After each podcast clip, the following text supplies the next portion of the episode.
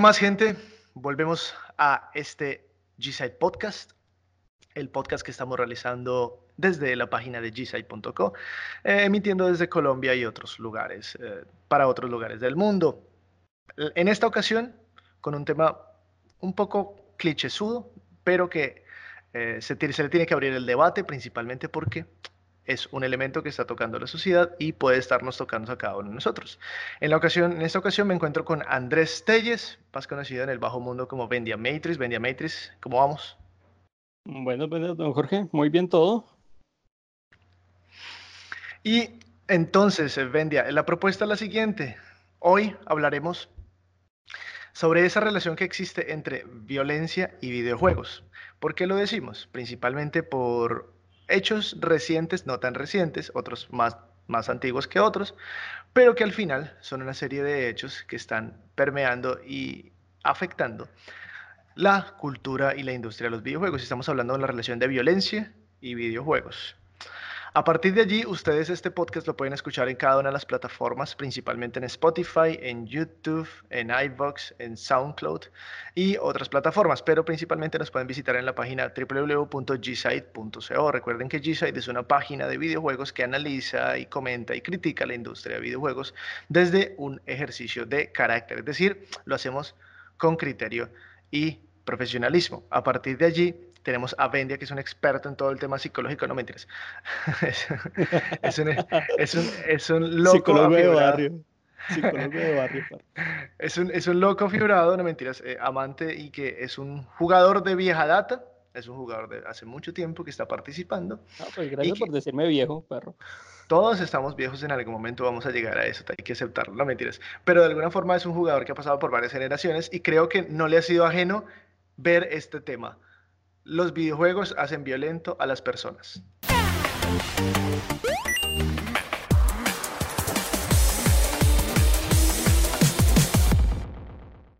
Y eso viene de un debate desde los noventas. Por allá, por allá se comenzó todo con, con un juego que, que en su momento fue lo más violento de, en su industria, que fue Mortal Kombat. Por ahí empezó todo, todo el asunto de la, de la violencia como tal gráfica. Sí, precisamente dentro de, dentro de esa isla, esa ideación y sobre todo esa articulación de todos los hitos que han sucedido en esta industria, queremos estar hablando desde el, desde el punto en el cual partimos para este debate. Y es el siguiente. Eh, este año, recientemente hace un par de meses, en Nueva Zelanda, alguien alguien que la verdad fisiológicamente no estaba bien, acabó con la vida de 49 personas en una mezquita, en un claro acto terrorista, eh, y que en uno de, sus manifiestos hay dos cosas interesantes. Hay uno, primero, el tipo publica su manifiesto, vendía en internet, de muchas páginas diciendo por qué lo iba a hacer. Y segundo, el tipo publica un video en Facebook Live y otras plataformas durante más o menos 15 minutos, un poco más, un poco menos. No matando tanto transmitir en vivo, que sí, o sea, lo transmite más rayado. lo transmite en vivo, mucha gente lo ve y bueno, es algo absolutamente nocivo. Y en uno de esos apartes de su testamento o el, o el statement que el, man, el tipo lanza, dice cosas como, eh, el tipo está argumentando que juegos o videojuegos como Spyro le han influenciado y llevado a pensar en el etnonacionalismo o Fortnite le ha enseñado a cómo bailar en los cuerpos, encima de los cuerpos de sus enemigos, haciendo una clara relación indirecta entre el videojuego y el acto violento que el tipo hizo.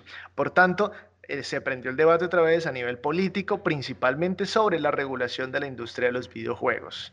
No sé si escuchó sobre esto, Bendia. Sí, sí. Eh, incluso, incluso por ahí tuve como, como la desgracia de ver los primeros segundos de esa vaina porque vi un, un retweet de una persona como tal y automáticamente votó el video. Sí, además... Eh, es, es, fuerte porque igual uno no está buscando las cosas, pero eso en cualquier momento cualquier persona lo puede ver. O sea, el video pudo estar 15 minutos al aire y algunas personas lo vieron, lo bajaron, lo guardaron y demás, pero después se fue replicando, replicando, replicando, replicando. Efectivamente, y es que precisamente uno de los elementos interesantes de ese video es algo que yo, dentro de la revisión para realizar ese trabajo, encontramos una serie de artículos, eh, otro en, bueno, una serie de pasquines en diferentes medios norteamericanos y, por ejemplo, hay uno interesante que le pregunta a una persona, a un chico de 24 años, que se llama Teja, y le dice como, y la persona dice como, ok, yo estaba, cuando estuve viendo ese video, el video que, estamos, el que estamos haciendo relación, cuando yo estuve viendo ese video, pareciera que estuviera abriendo un, uh, un juego de shooter en primera persona, algo así parecido a GTA. Entonces la, la, página se pregunta como, ok, esta gente está naturalizando esta forma de violencia, es decir, lo naturalizan y lo igualan con los videojuegos y se prende otra vez el debate alrededor de, hey, estamos naturalizando este símbolo de violencia, Vendia. Sí, sí, sí, y con total razón. Creo que la gente eh, como que se familiariza con este tipo de contenidos y lo, lo hace como natural cuando no lo es.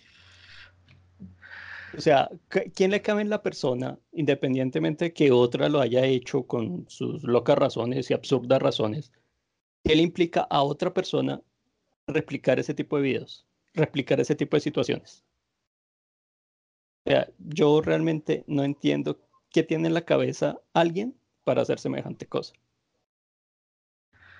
Es, es, es efectivo que que hay algo, hay un componente psicológico alrededor de eso. Y esa es una, fue una de las razones por la que el nuestro querido presidente, amado y venerado por todos, amado, amado por muchos y odiado por otros, Donald Trump en el 2017 también hicieron una relación clara y directa diciendo que los videojuegos hacían violentos a nuestros hijos. Cuando en un instituto eh, en Florida, un pelado de 17 años decidiera acabar con la vida de eh, 17 personas en un colegio, en un instituto. Y efectivamente, el primer reporte que vemos en los medios, vendía, y aquí va la siguiente pregunta, es como, el reporte de los medios es cuál era el perfil psicológico de la persona y decían, pasaba mucho tiempo en videojuegos. Y eso lo asocian con eso. O sea, cuando hablan de perfiles psicológicos y toda la vaina, primero lo que, pues, soy psicólogo de barrio, lo primero que miran son como las actividades diarias y a lo que más le dedica tiempo a la persona. En este caso, pues obviamente redes sociales y videojuegos, se dedica al pelado. Y automáticamente la gente hace esa, esa referencia a esa situación. Una persona que comete una masacre se termina suicidando. Pasaba la mayor parte de su tiempo en redes sociales publicando cuentos de armas y violencia y como tal, y aparte se la pasa jugando videojuegos violentos. Hacen la extraña relación con eso, sin mirar de pronto más de fondo qué tipo de familia tenía, qué tipo de sociabilidad llevaba con, con las personas, sino juega videojuegos, se la pasa en redes sociales y ya, se acabó el debate, se acabó el tema. Y la gente tan conservadora en Estados Unidos, porque eso sí toca decirlo, ya los, lo, la gente tiende esa primero a, ver la situación de una, de una acción al problema de fondo. Ok. Uh, esto también, bueno, estamos haciendo relación a un tipo de violencia bastante explícito, ¿no? O sea, una, violencia muy cruda, muy relacionada con la muerte, con el asesinato, pero hay otros tipos de violencia también que se están viendo reflejados en este ámbito de la industria de los videojuegos. Una cosa es el sexismo, otra cosa es el papel de la mujer y otra cosa también, digamos, el, el elemento, por ejemplo, antisemita o xenófobo que pueden estar eh, inmersos el tema de los videojuegos. Efectivamente, eh, la relación y un poco para darle la orientación a este, a este programa es los videojuegos, aunque tengan una relación, puedan tenerla, ah, porque efectivamente la hacen. Es decir, la relación que ellos dicen es, ah, ok, el pelado juega muchos videojuegos, entonces eh, es una persona violenta.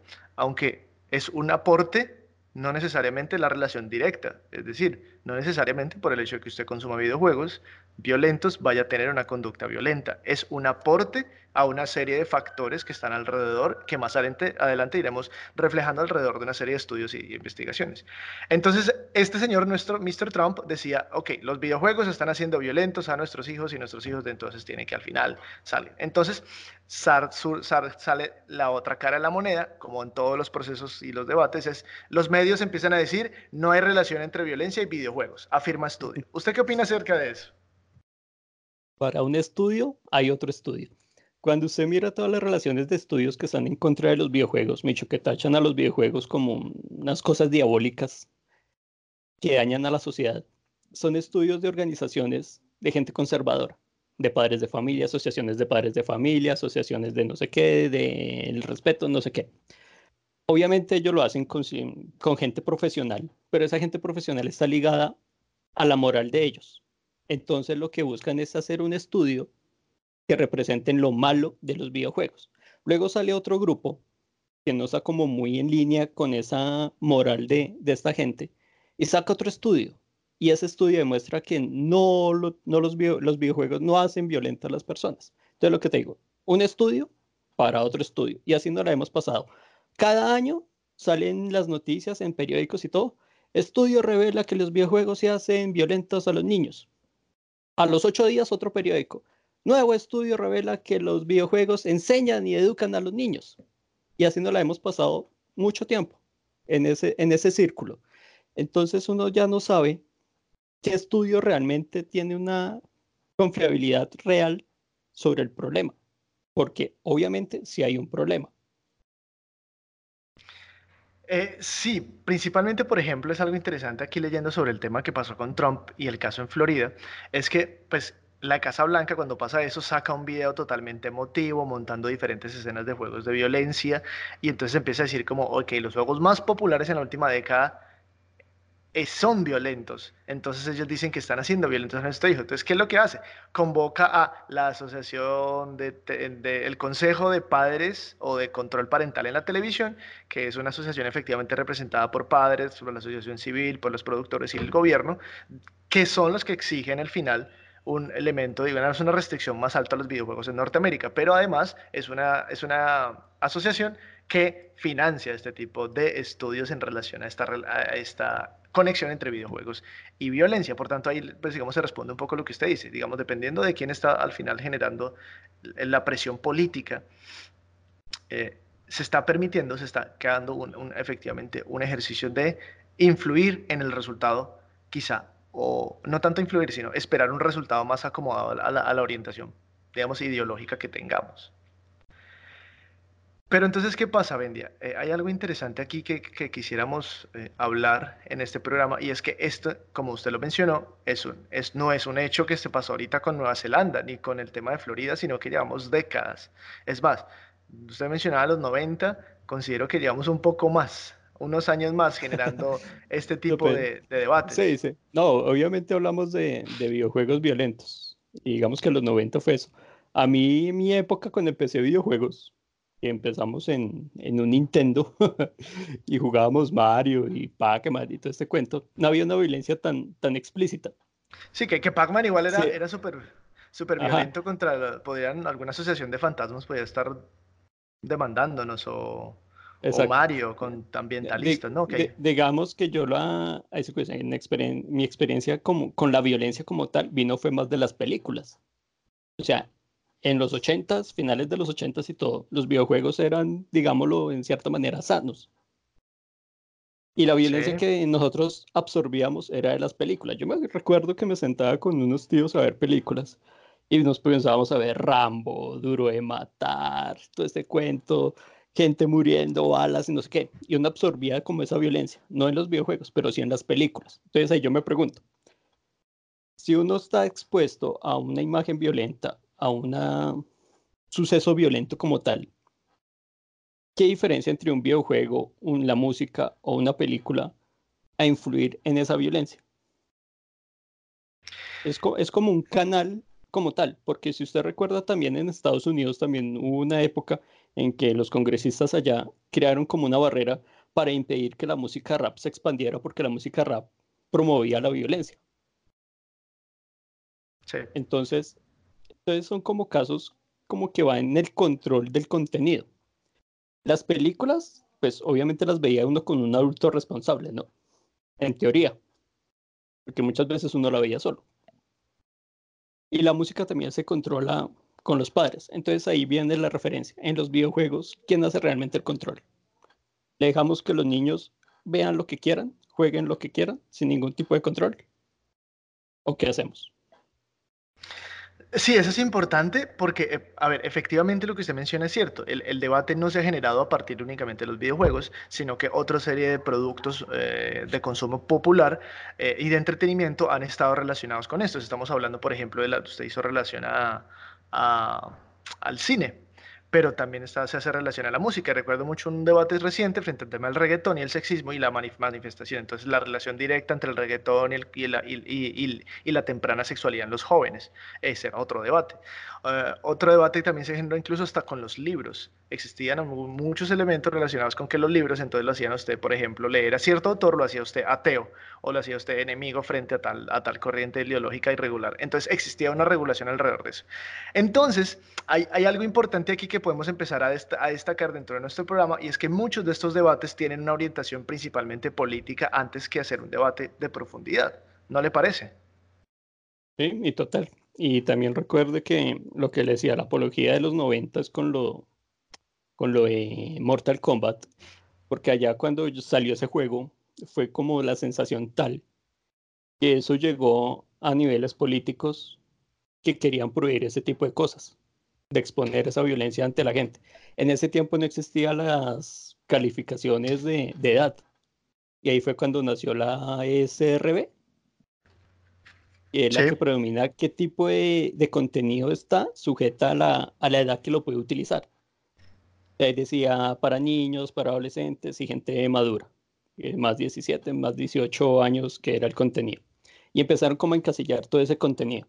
Entonces, si sale un contenido que no es violento, lo encasillamos en esa categoría que lo pueden jugar niños de 3 a 12 años o en adelante y este otro tipo de contenido que solo lo puede jugar gente mayor a 17, 18 años, que ya son los juegos violentos como tal, como la condición para que se permitiera hacer ese tipo de contenido. Entonces ya los desarrolladores y eso ya no vieron como la, el tope como de crear contenido, porque si ya estamos regulados y ya estamos condicionados, entonces podemos sacar cualquier tipo de videojuego. Y así fue, eh, y así sucedió, comenzaron a salir juegos más, más, más, más violentos ¿Por qué? Porque tenían la calificación de más 17 años. Y se confiaron de eso. Y eso fue una bola de nieve que creció tanto que ya a la gente le importaba sin con la calificación de los juegos, sino consumir juegos. Consumir, consumir, consumir. ¿Y qué gana? El consumo. Ok, por ejemplo, eh, dentro, de esas, dentro de esa idea, eh, nos podemos entonces empezar a referir y efectivamente uno de los, de los trabajos eh, de investigación que pues que utilizamos para este, que utilizo para, este, para hacer este programa menciona efectivamente eso, que el concepto además del debate, más allá del ejercicio de si influyen o no influyen, es el debate de que la violencia en sí vende.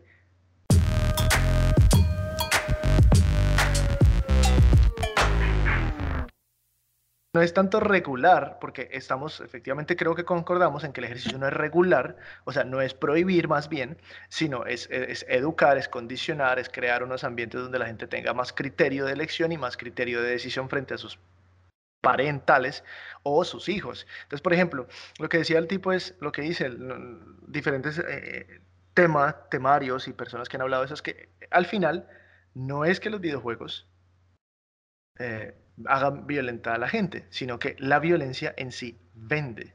Y hay un proceso psicológico interesante alrededor de eso. Al vender la violencia de esta manera, los tipos dicen, por ejemplo, que eh, además de que vende, es un proceso de aprendizaje muy fácil. Es decir, a usted le ha pasado, Vendia, que los juegos donde hablan mucho se tornan aburridos en algunos momentos. No quiero decir que sea siempre. Entonces, pero en estos otros juegos donde la acción es tan repentina, tan recurrente, tan extrapa, esos juegos se consideran que no son aburridos porque usted tiene poco proceso de aprendizaje en esos juegos. Es decir, el aprendizaje lo hace muy, muy momentáneo, muy efusivo, muy efímero. Muy visual, es muy visual. Muy, visual y eso hace que usted al final pues tenga una afinidad, una conexión más fuerte y más rápida con ese videojuego. Y si ese videojuego es violento, pues ese, ese ejercicio, digamos que esa, esa fórmula potencia más la venta de estos videojuegos. No quiere decir que seamos violentos y consumamos elementos violentos, no, sino que la fórmula está diseñada para que eso tenga una mayor venta. Y eso aplica para cualquier producto. Sí, lo podemos ver incluso hasta el periodismo. En el periodismo, en los periódicos sensacionalistas. Noticieros. Los noticieros son exactamente eso. Porque al final lo que más vende es ese ejercicio de la sangre en los senos y la violencia. Y a partir de allí, esos, esos, formatos, esos formatos, esos contenidos, lo que implican es que usted tenga cero acceso, cero proceso cognitivo. Es decir, son muy fáciles de consumir y son absolutamente momentáneos y espontáneos. No, es, que, es, que, es que lo llamativo. Es que un caso, un ejemplo, o sea, no, pongamos un, ejemplo visual, sino un ejemplo auditivo. Usted está en la radio y escucha extra, extra, eh, ahí encontramos la vacuna contra la gripa, no sé qué, listo. Y usted, ok, bueno, vale. Y hay otro extra, extra. Hay cinco muertos, tres heridos por atentado en bomba y ahí queda, queda toda la atención. O sea, la sangre, la sangre llama, la sangre es llamativa y vende y causa dinero. Y solo con un ejemplo y un audio, o sea, imagínese algo visual. Eh, pasa como, por ejemplo, en un videojuego, recuerdo tanto, que tenían a, como a dos soldados secuestrados y los estaban torturando y mostraban la tortura. bueno, yo recuerdo en, Call of Duty Black Ops, el primero, mostraron la tortura de los dos y hubo un debate grande ahí. Exacto. Y por ejemplo, ese día estábamos con unos amigos y tengo un amigo, pues, que él fue militar y toda la vaina. Y a él le gusta ese tipo de cosas, ¿sí? Ese tipo de juegos. Sí, sí. Porque en parte lo vivió y toda la vaina. Entonces, cuando él estaba viendo eso, él tenía como esa cara de satisfacción, de alegría de ver esa, esa cosa, esa, esa, imagen. Y estábamos con otro amigo que, que no es como tan, tan, tan violento. Y le causó repulsión esa imagen. Yo nunca se me va a olvidar esa vaina. Y llega un punto en, el, en la escena del videojuego que están torturando a las personas y dice el otro, aquí se acaba todo, y saca un arma y le dispara en la cabeza, pero mostrando todo, o sea. Sí, sí, sí, sí, sí. Y le dispara en la cabeza y queda. Mi amigo, el que le estaba gustando eso, eso se frotaba las manos y era con una alegría tal que yo decía, este loco, ¿qué, qué le pasa? Acaban de matar a una persona, amigo. Y el otro feliz. Y el otro no pudo aguantar y salió. miren el ejercicio interesante ahí de dos posturas totalmente diferentes, pero ahí estamos viendo cómo, por ejemplo, se, se, está evidenciando lo que la ciencia no ha podido demostrar. Ningún estudio hasta el momento ha logrado demostrar con total claridad que la violencia esté total directamente relacionada con, el, con los videojuegos. Es decir, que sus dos amigos se volvieran personas violentas e inmediatamente al mes siguiente o al día siguiente salieran a matar a la gente porque hayan consumido un videojuego así de violento. Esa relación todavía la ciencia no la ha encontrado y creo que es el punto donde hemos hecho mal el análisis, considero, desde toda la industria. Es pensar que la relación que está buscando la ciencia es esa y ningún estudio en las últimas décadas ha encontrado una respuesta a eso. Mm, no, es que una respuesta que uno puede encontrar ahí fácil es, los videojuegos ya son de carácter global, o sea, ya no estamos en mercados separados. Lo que se consume en Japón, bueno, Japón no tanto porque ellos son Mm, fifis. Pero lo que se consume en Estados Unidos y en Europa es el mismo contenido que consumimos en, en Latinoamérica. ¿Sí? O sea, todos tenemos acceso al mismo contenido. ¿Qué pasa aquí en Latinoamérica? En Latinoamérica no se ven tantas masacres como en Europa o Estados Unidos. Entonces uno podría decir, si existiera algún tipo de conexión entre esas tres regiones, uno podría llegar a suponer realmente que existe una condición de que hay algo que hace violenta a las personas pero cuando se llega aquí a Latinoamérica, esa, esa conexión se rompe. Entonces uno queda pensando, o sea, ¿realmente contenidos violentos hacen a gente violenta como pasa en Estados Unidos o en Europa? ¿Por qué no pasa aquí en, Latinoamérica? ¿Somos diferentes? ¿Somos extraterrestres? No lo creo. Seguimos siendo seres humanos. Sí, entonces hay, hay algo interesante, es por ejemplo, eh, dentro de esta, dentro de los diferentes, hablando de temas de ciencia y estas cuestiones, eh, hay como dos posturas siempre en todos estos estudios, que es lo que nosotros estamos hablando de por qué estamos llegando a este tema. Recuerden que en este, podcast, el podcast de G-Side Podcast, estamos hablando hoy sobre la relación entre violencia y videojuegos, si nos hacen realmente videojuegos. Entonces, le quería comentar que hay como dos hipótesis. Al final hay dos posturas. La primera es una que se conoce como el efecto de jeringa, que es según como nosotros consumamos imágenes violentas, es, es un efecto eh, casi que de, de, mimo, mimético. Es decir, va a haber una inclinación irresistible al espectador para imitar esas conductas violentas que hizo. Entonces era más o menos como un poco la postura de su amigo, el que le estaba disfrutando de las ideas. Mm. Y entonces hay unas personas que están intentando demostrar que cuando él consume eso y esa satisfacción que le da, le va a permitir a él después o va a querer él después imitar eso que vio violento. Lo cual no lo han podido demostrar. Y la segunda hipótesis que hablan es el carácter de catarsis que hablan acerca de que la persona que ve estas, estas imágenes violentas eh, liberan sus, eh, eh, digamos que, insinuaciones agresivas de manera simbólica, es decir, nunca van a poder llevarlas al mundo real. Es como decir, como yo descargo toda mi energía con los videojuegos. No sé si haya usted alguna vez tenido esa vaina, como que la gente que consume esos videojuegos violentos es para descargar simbólicamente todo lo que no puedan hacer en el mundo real. Y es como otra hipótesis que se está intentando valorar que también tiene unas nociones psicológicas supremamente profundas. Es, es como, ejemplo, cuando juego con cierto personaje que se llama Jorge Agudelo. Ese loco, man, o sea, un Jorge Agudelo, ¿no? Un Jorge. Otro. Eh, sí, sí, otro cualquiera, otro cualquier Jorge. Marica, ese loco, o sea, eh, se mete a veces en unos videos del juego que, que, que, me pone a pensar, este marica se los está tomando en serio. Pero es eso, o sea, uno a veces se mete en un videojuego. como, destruir, como destruir la fauna de Anthem y llevársela y matar a todo y que prender ese fuego. Exacto. Eh, por, ejemplo, por ejemplo, tengo un amigo. Eh, Otro Jorge. No, se vale hacer, no, este se llama como Jules. Jules. Eh, Jules, un saludo donde que nos estés viendo. Ese, ese loco tiene algo con los juegos, por ejemplo, de terror. Y ese loco, él siempre que eh, juega ese, ese, tipo de juegos, él siempre empieza con una cosa, una frase que a mí se me ha quedado en la cabeza, que es, dice, es que yo me meto en el rol. Entonces, el, los juegos en que él se mete, él está como en esa suposición de esconderse, de andar calmado, y él es así en el juego. Él se mete en ese rol del juego y él es calmado, va caminando, va despacio, mira, alumbra, ¿sí? Y hace como toda esa relación. Hay otros que vamos y eh, a lo que vamos, o sea, pasamos el juego y ya, y chao, y suerte. Pero él no, él se mete realmente en el personaje del juego. Entonces, lo que usted decía, uno muchas veces en un videojuego, uno trata como de, de hacer las cosas que uno en la vida real no se atrevería a hacer, por ejemplo. Y eso sí es un hecho, o sea, todo lo hemos hecho, todo lo hemos pasado, todo lo hemos vivido. E, entonces, sobre esas dos posturas es que se está debatiendo como los grandes estudios a nivel de relación de violencia y videojuegos, sobre las personas que intentan demostrar que sí hay una relación casi que inmediata de las personas que imitan las imágenes violentas y quienes lo que hacen es descargar las imágenes con las imágenes violentas, lo que no pueden hacer en el mundo real, pero que como un acto simbólico. Entonces, ninguna de las dos ha encontrado una relación, digamos, de causalidad directa. Ninguna de las dos ha dicho esto realmente es así, ¿ya? Por eso es que, digamos, una le da relación y existencia a la otra. Pero entonces eso nos lleva a otro elemento. Es, al final, creo que este debate se está perfilando hacia el ejercicio de cómo estamos percibiendo nosotros la violencia. Y esto lo quiero decir en el siguiente elemento.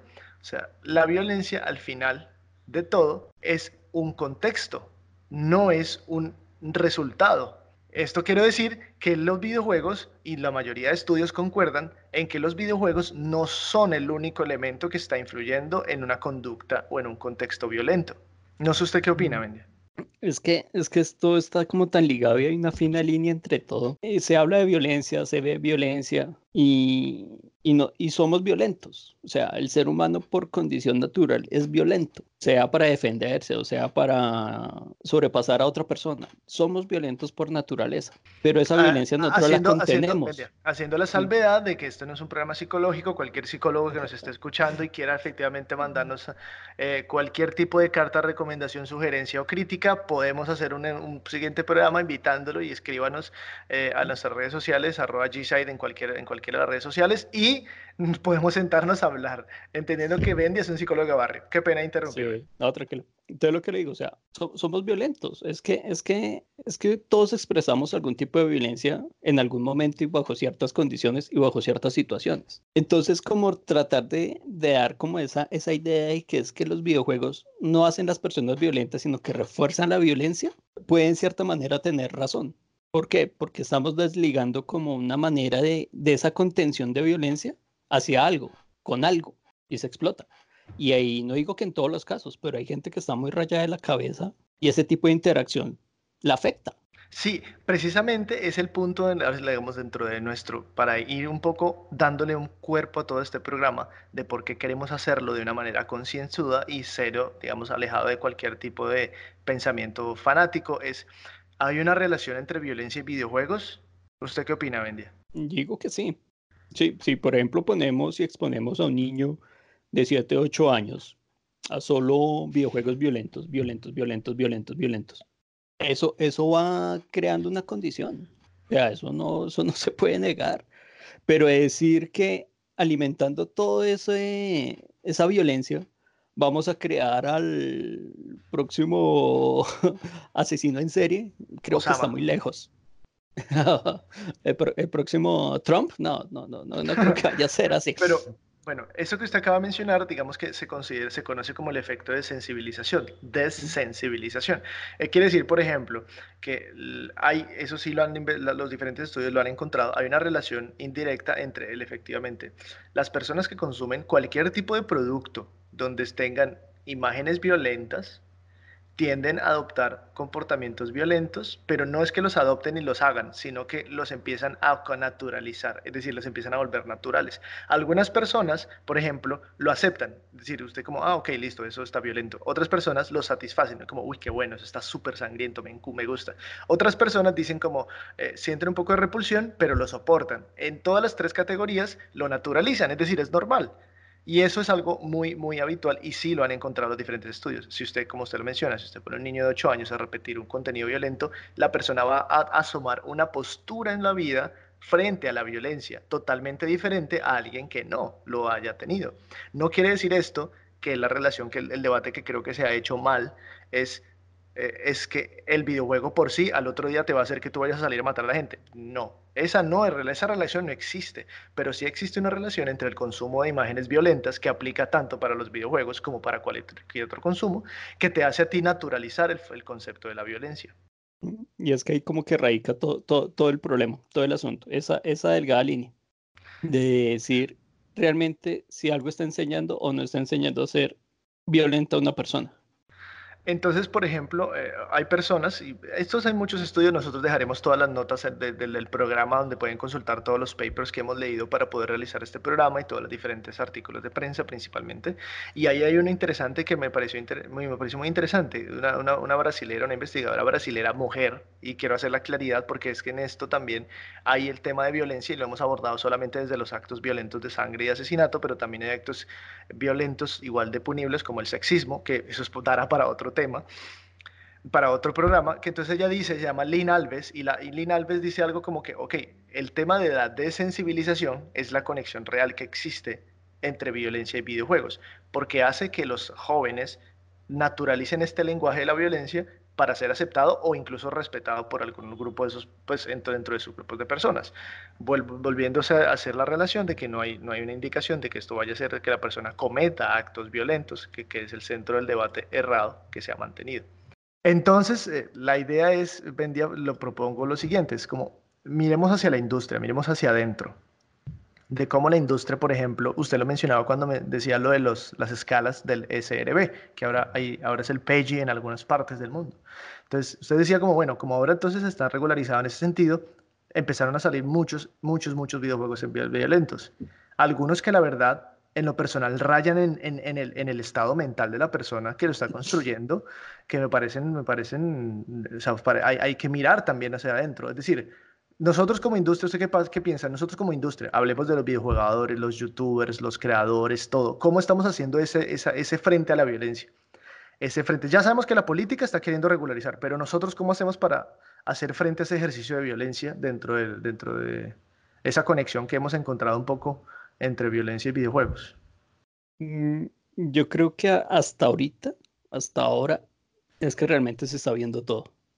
Porque antes no nos importaba, por ejemplo, cuando salió un Resident Evil o un Silent Hill, la violencia que ellos marcaban. Es una violencia irrealista, es, fantasía. Matar zombies, matar demonios, matar cosas. Son en cierta forma una fantasía. Pero comenzaron a salir juegos como GTA, como Call of Duty, como Medalla de Honor.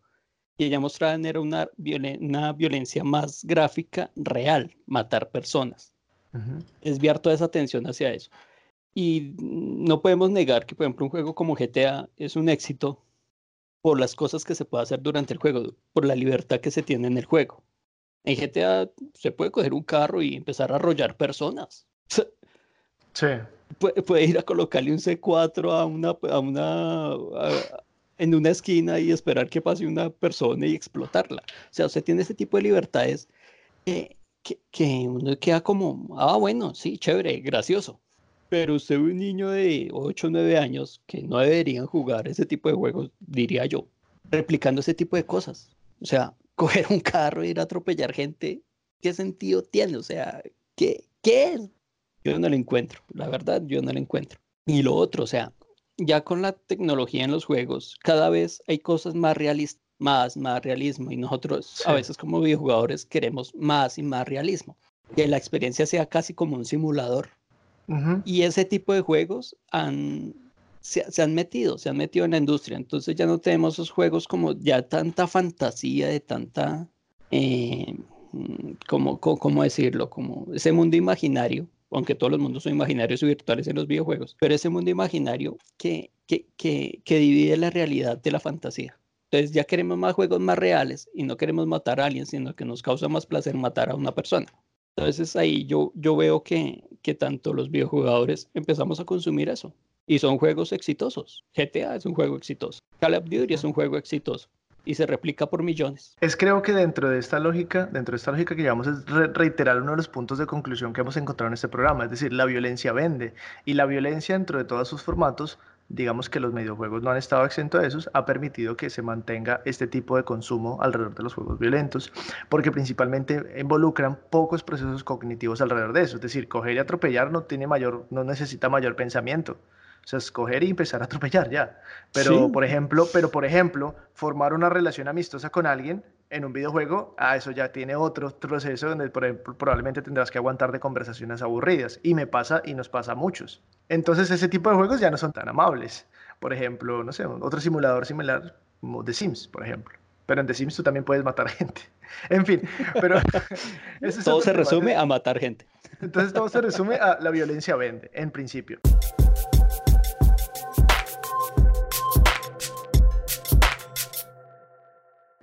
En el segundo principio lo que usted dice, entonces es, bien, resulta que eh, suena clichésudo, pero es que al final si se están, si todos, todos están concordando en este punto, es que el ejercicio de la, de del control parental de los padres hacia sus hijos no radica en qué puede y qué no puede consumir su hijo, sino en qué contenido consume, en qué etapa de su vida consume. Si efectivamente yo a, mi hija de nueve años voy a ponerle a consumir un juego violento y probablemente no le he explicado qué significa, o peor aún, desconozco el, año en el que ella debe jugar ese videojuego, pues estoy cometiendo un error.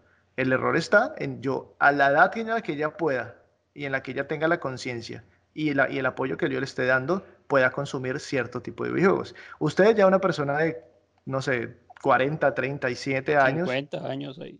Lo que sea, usted va y consume y tiene las condiciones mentales y la, el nivel, digamos, y las condiciones de educación para poder consumir ese videojuego. Usted va a tener mayores elementos de poderse usted ver verse a usted mismo cómo está consumiendo ese videojuego, que era lo, un poco el ejemplo de su amigo, ¿no? Su amigo estaba, no, no, no se estaba observando a sí mismo de que él estaba disfrutando con eso y le estaba generando repulsión. Entonces, eh, eh, perdón, deseo. Pero él no se estaba observando a sí mismo. Mientras que su otro compañero, él dijo como, yo no quiero ver esta vaina, o sea, a mí esto me está generando disgusto. Y también entonces la persona es como, al final, lo que queremos es decir es lo siguiente, el control parental, eh, o lo que quiero decir es el control parental, se tiene que ejercer desde cuándo y en qué condiciones se tienen que consumir ciertos videojuegos, no desde usted no consuma, porque al final... Y, es que en sí es todo, o sea, usted va para un cine a una película violenta, a usted no lo dejan entrar con un niño. No, y lo a usted no lo dejan. Mm, uy, pero ¿en dónde? no, eh, pero, pero sí, es cierto, o sea, debe existir ese, ese tipo de, de protección. Hace, por ejemplo, hace, cuando salió el Resident Evil 7, estábamos hablando con, con un amigo y él tiene un niño pequeño, un hijo pequeño. Y yo le decía a él, ¿y qué? ¿Y su hijo no se asusta con este juego? El niño tiene como unos 6, 7 años. Me decía, no sé qué le pasa, yo no le dejo jugar esto. Y a él le encanta ese Spider-Man y juega Spider-Man. Yo no le dejo tocar esto. Y no se lo va a dejar tocar hasta que se viene. Y yo, oh, ah, bueno, ok. Buen punto. Bien, chévere. Entonces la responsabilidad es de los padres como tal no de la gente que crea los juegos. Hay gente muy bizarra en los videojuegos que crea unas cosas realmente locas, absurdas y muy rayadas. Ahí sí, perdón, pero ahí en ese punto a mí sí me parece que la industria también tiene que empezar a mirar. O sea, hay cosas que uno no puede meter en un videojuego. Yo, ah, bueno, es lo personal, ¿no? A mí me cuesta mucho cuando, por ejemplo, que yo le hablaba antes, antes de este programa, le hablaba de un videojuego donde, eh, por allá en los 70, un videojuego donde un, un, soldado norteamericano tenía que pasar una serie de obstáculos para ir y violar a una indígena que estaba atada a un palo. Es decir, como esa vaina no tiene por qué salir en la industria, me parece que es aberrante. Pero, pero entonces ahí viene ya otro punto, que es, dejamos de hacer contenidos, entonces el tipo de película, eh, volvemos a las películas, o incluso un libro. Si hay un libro que pone explícitamente en sus líneas una violación. Entonces, ¿tenemos que dejar de producir esos libros porque reproducen una violación escrita? No tanto eso. Yo creo que hay cosas en la sociedad que la sociedad tiene que aprender a restringir. Hay cosas, por ejemplo, con frente a los menores que usted no puede colocar en un videojuego. Eso está Yo creería que en ningún lado. por eso, en un videojuego ni en nada digamos que hay un cierto, cierto sesgo y cierta regulación que debe estar permeada. Eh, ahora, ahora hay un tema frente al tema de la mujer y el tema de la violación. De, de, la sociedad tiene que ser consensos, o sea, estas regulaciones deben existir sí son necesarias, porque si no, entonces eh, sería, sería un, un, ejercicio casi que caótico, caótico, porque no todas las sociedades tienen la misma capacidad de educar a sus hijos como podría tenerlo usted en Bogotá o como podría tenerlo una persona en Nueva York, como podría tenerlo en las capitales, en las principales capitales. Pero resulta que en el Guainía llega igual el videojuego violento, el Free Fire y toda esa vaina, que en Bogotá. Entonces, listo, la respuesta sería, la respuesta ideal, y se la compro, es hay que educar mejor desde los padres. Pero también hay un momento, hay un periodo entre que eso pase y eso, y porque los videojuegos no están eh, responsables de la educación. mientras eso pase, ¿qué? Mientras esa educación se genere, ¿qué pasa? Entonces siento que hay cosas que sí definitivamente no, no tienen por qué estar. sí, exacto, pero véalo desde un punto. ¿Qué, ¿Qué, impacto, o sea, en el, en el mercado como tal, en ventas, tiene un juego de ese tipo de calibre? Yo creo que son muy pocos digamos que Call of Duty GTA ya manejan una violencia manejada. Ya lo que usted decía que ir a violar a una indígena atado a un poste. Ese tipo de juegos no tienen un impacto en las ventas o en, en la industria que llegue a todo el mundo. Entonces, llegar a, a, hablar, porque ya estamos hablando como un tipo de censura en los videojuegos, porque eso es así, decirle a alguien, no, es que usted en los videojuegos no, puede, hacer esto y esto y esto. Ya, ya también crea como unas barreras. Obviamente hay unos topes, el dilema es morales. exacto, el dilema es quién pone esos topes. Es, es, es como un ejemplo cuando, cuando se puso de moda el cine snuff de, de, violencia real, que, que, alguna gente pensaba que todo, que todo se iba a replicar hacia allá, pero no sucedió, no pasó. Obviamente ese mercado existe y es por allá bien underground y toda la vaina, porque hay gente que lo consume. Hay gente que disfruta de esas cosas, pero son minorías. Entonces ahí ya entramos en esa línea dejamos que ese tipo de minorías mm, les prohibamos qué les gusta o qué no les gusta.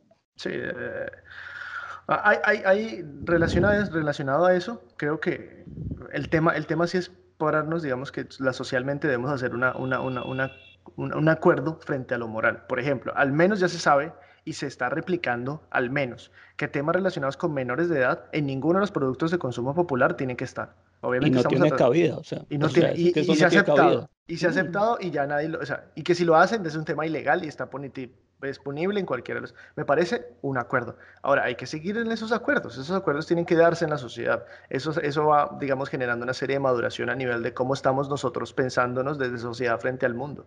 Por ejemplo, eso puede decirnos eh, llegar a pensar cosas como que frente a los animales o frente a las mujeres y etcétera, etcétera, etcétera. Pero al final esos acuerdos tienen que estar. Lo que quiero decir es eso, que no tenemos que estar viendo esos acuerdos como un ejercicio de, de, de, de censura así punitiva, porque por ejemplo, el ejercicio de los menores es un ejercicio de censura, pero hay un acuerdo moral establecido que lo sustrae lo, lo, lo, apoya. Y es allá hacia donde quiero llegar. O sea, hay unas cosas, eh, hay unas cosas que, que, que, el acuerdo que, la industria... Sí no, sí que sí. No, no, no, el ejercicio, lo que quiero decir aquí es que la industria tiene que tener, llegar a ciertos acuerdos para que cierto tipo de contenidos no se estén replicando, no se estén generando. Afortunadamente, digamos que hemos visto, por ejemplo, un acuerdo sencillo, el papel de la mujer frente a los videojuegos, que no es un tema de esto, pero es un tema relevante y que lo hablábamos en un, en un, en un, podcast anterior con Néstor. Es como la ola de que empezar a darle mejor rol y papel a la mujer en un rol no tan, tan sexista y tan misónico y todo este tipo de cosas, empezó a generar que los, los videojuegos empezaran a incluir mayor el papel de la mujer o la parte. Entonces, e, ese tipo de acuerdos, digamos, conceptuinarios, es decir, establecidos naturalmente en la industria, se tiene que dar y se tiene que dar frente al tema de la violencia también. Y son pasos que se dan poco a poco. Sí. nada más hay que ver como un ejemplo con Top Rider. Hay que ver cómo era Top Rider, cómo inició, a cómo está en este momento y la transformación que ha tenido Lara. Y no solo en su vestimenta, en sus atributos, en todo, sino en el tipo de enfoque que le dan a la mujer en la visión de Lara. Si vemos los juegos del comienzo, es un juego eh, violento y muy sexual. Claro. ¿Mm? Y ha tenido como una transformación durante todo este tiempo. Y ya tenemos una Lara mm, muy, muy bien lograda, ¿sí? una mujer hecha y derecha, bien puesta, eh, con sus propias decisiones y no tan sexualizada. Entonces, ese cambio sí se ha venido dando en los videojuegos. Yo lo veo así. Incluso ahorita podemos ver, por ejemplo, con, con Call of Duty, el último, que tiene unas cosas violentas, pero ya no enfoca la violencia al, a, su, a su mercado. Sigue siendo un juego violento, pero ya entra como al contexto es de, lo que le digo, o sea, ya es como la idea fantasiosa sobre un videojuego, no tan realista como un simulador. Sí, entonces, Bendia, creo que podemos eh, eh, llegar a una serie de acuerdos para ir finalizando eh, nuestro programa. Eh, recuerden que este programa lo pueden escuchar en Spotify, en YouTube, en nuestra página www.gsite.co. Este ejercicio de GSite Podcast, que es una idea de intentar dar claridad a un debate en relación a la violencia en los videojuegos. Tenemos entonces claridad que la relación Vendia es la relación no se da en que el videojuego te haga, violento y tú, tú juegas un Call of Duty y quieres salir a matar a la gente. Esa relación la ciencia no la ha podido establecer, ningún estudio la ha podido establecer. No, pues si fuera así, tendríamos no uno o tres casos esporádicos al año, sino tendríamos... Uno cada lunes. Uno cada... No, pues si, metemos que, que GTA vende 20 millones de copias, tendríamos 20 millones de asesinos. Sí, sí. o sea, eso no pasa, es que no, es, no hay esa relación. Sí.